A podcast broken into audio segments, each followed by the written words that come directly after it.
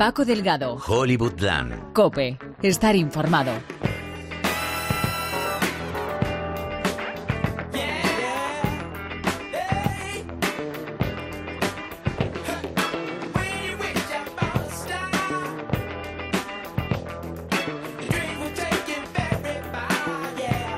Y volvimos, volvimos otra semana más a este Hollywoodland a traeros las noticias que no se han contado en las últimas semanas. Noticias refrescantes como un polo flash de mora, que el calorcito que hace en Madrid hace falta, como el comer. Y tenemos que ponernos al día, entre otras cosas, con el estado de la compra de Fox por parte de Disney. Ya comentamos en otros episodios que el acuerdo lleva cerrado desde enero, pero que hasta 2019 no se haría oficial. Pues giro de los acontecimientos. El grupo de comunicación Comcast se metió de por medio. Ahora no todo está tan claro, pero intentaremos averiguar en qué punto se encuentran las negociaciones. Además, han llovido rumores en lo que se refiere a la saga Star Wars después del batacazo que se está pegando Han Solo en taquilla. Las cosas pintan feas. Todo eso y un par de remakes para no perder la costumbre y eso y ya está, que eso es lo que desgranaremos ahora mismo en un segundito en este Hollywood Lounge.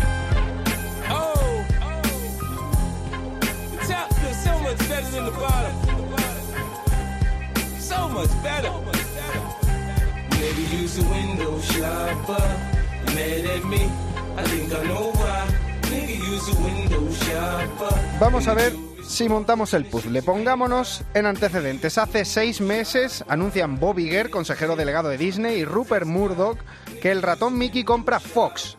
Por comprar, entiéndase, la división de cine, los contenidos de series, la participación en la plataforma Hulu y el canal Sky. Hay quien dirá que la compra es para juntar a los X-Men y los Cuatro Fantásticos con los Vengadores. Olvídense de semejante paparrucha. Esto va de inflar el mercado de las plataformas de vídeo en casa. De ahí aquel eh, de ahí aquel servicio de Disney nuevo del que ya hablamos en su momento, que todo iba genial, hasta Rupert Murdoch decía y dice, a día de hoy, cosas como esta. Estamos extremadamente orgullosos de Fox. Creemos de verdad que la combinación con Disney va a desbloquear incluso una subida de su valor para los accionistas. En tanto que Disney continúa marcando los tiempos de nuestra industria, seguimos convencidos de que los recursos tan icónicos de Fox, marcas, franquicias, combinados con Disney, van a crear una de las mejores y más innovadoras compañías en el mundo. Comunicado de Rupert Murdoch hace apenas una semana. ¿eh? La compra estaba a más de 52 mil millones de dólares, quedándose Fox las noticias y las retransmisiones deportivas a nivel nacional. Pero Comcast, propietaria de NBC, Universal y la segunda empresa telefónica más grande del mundo, subió la apuesta a los 65 mil millones. Además, a tocateja, de repente Murdoch ya no era tan amigo de Iger y es que sabía que Disney podía poner más cash encima de la mesa y lo ha hecho. Este viernes se conoció que los dueños de Marvel y Star Wars subían la apuesta a 71.300 millones de dólares, la mitad a pagar en dinero, la otra en acciones. Veremos en qué quedan las negociaciones que en cualquier caso no se cerrarían hasta el año que viene cuando decide una comisión si incumple las leyes antimonopolio.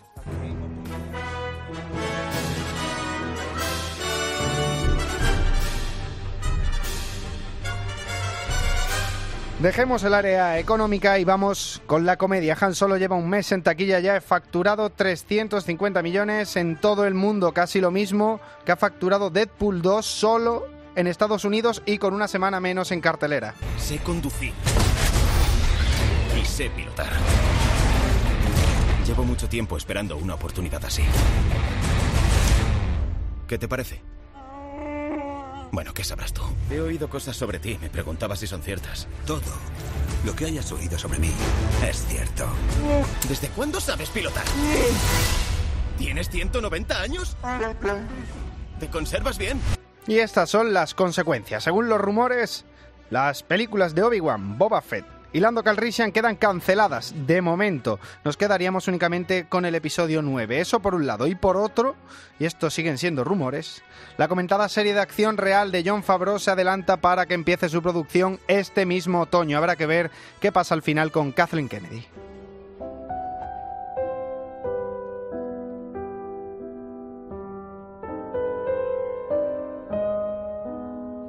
Y seguimos actualizando noticias antiguas. ¿Recordáis la película It de Andy Muschietti? Eh, no sé, Yo pregunto, ¿eh? que muchos sois millennials. Pues ya deslizábamos hace meses algunos nombres que resultaron ser al final oficiales para sus contrapartidas adultas de los niños en la segunda parte. Jessica Chastain será Bev, Beverly Marsh, Bill Hader será eh, Richie Totsier o James McAvoy, que será Bill el Tartaja, el hermano de Georgie. ¿Qué tal, Georgie?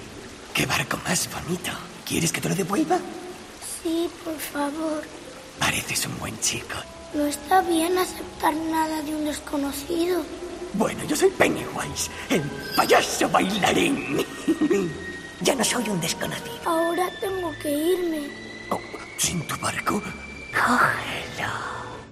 Otros nombres llegaron después, como James Ransom o Jay Ryan, de Bella la Bestia.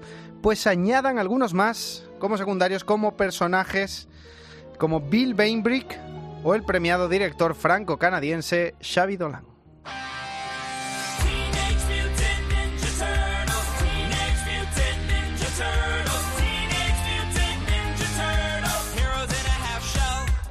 Mientras que la primera entrega de la nueva versión de las Tortugas Ninjas, producida por McElvey, fue un exitazo, la segunda fue un hostiazo en taquilla parecido al de Solo, al de Han Solo, menos dinero, pero también menos expectativas. Hay que saltar ya, tenemos un margen de 30 segundos. Ya conocéis el plan.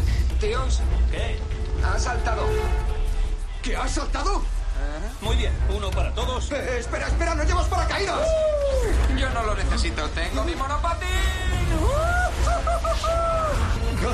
¿Qué haría Vin ahora? ¡Sin arrepentimiento! ¡Sin miedo! ¡Ah! Parece que ahí se quedó la cosa, pero una vez ha cambiado el jefazo de la productora Platinum Dunes, otra entrega viene de camino. El exitazo de Un lugar tranquilo ha provocado que Andrew Dodge, guionista de Juego de Palabras, se ponga a todo trapo a escribir un guion, en principio y según apuntan los rumores, para mejorar la calidad de la franquicia. Está uno también para fiarse.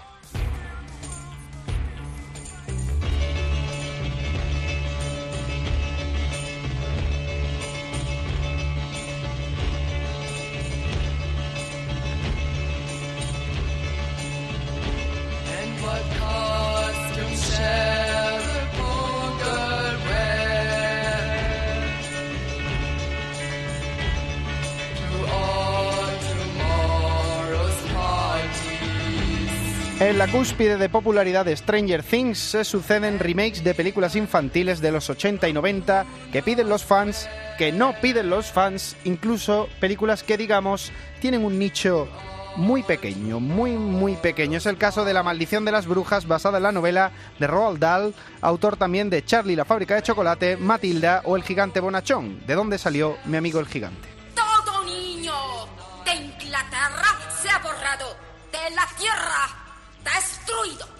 No podemos eliminarlos a todos.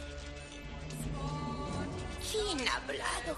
Era un comentario, grandeza. Las brujas respondonas deben arder hasta que sus huesos se vuelvan negros. No, no. Las brujas idiotas, sin cerebro, deben consumirse entre llamas. Espero que Angelica Houston al menos cobrara por aquello. Robert Zemeckis, director de Regreso al Futuro, escribirá y dirigirá la película que producirá Warner Bros. También ejercerán de productores los mexicanos Guillermo del Toro y Alfonso Cuarón y, según aseguran, será mucho más fiel a la novela que la película de 1990.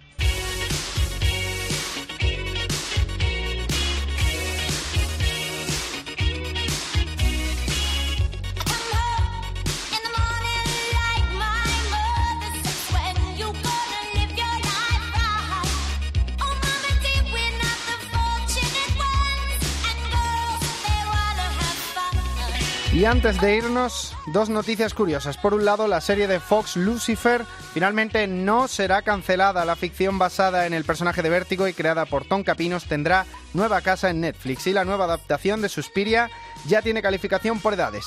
Ya se la pueden imaginar. Mayores de 18, pero ojo a las razones. Material perturbador con rituales de violencia, imágenes sangrientas y desnudos muy gráficos.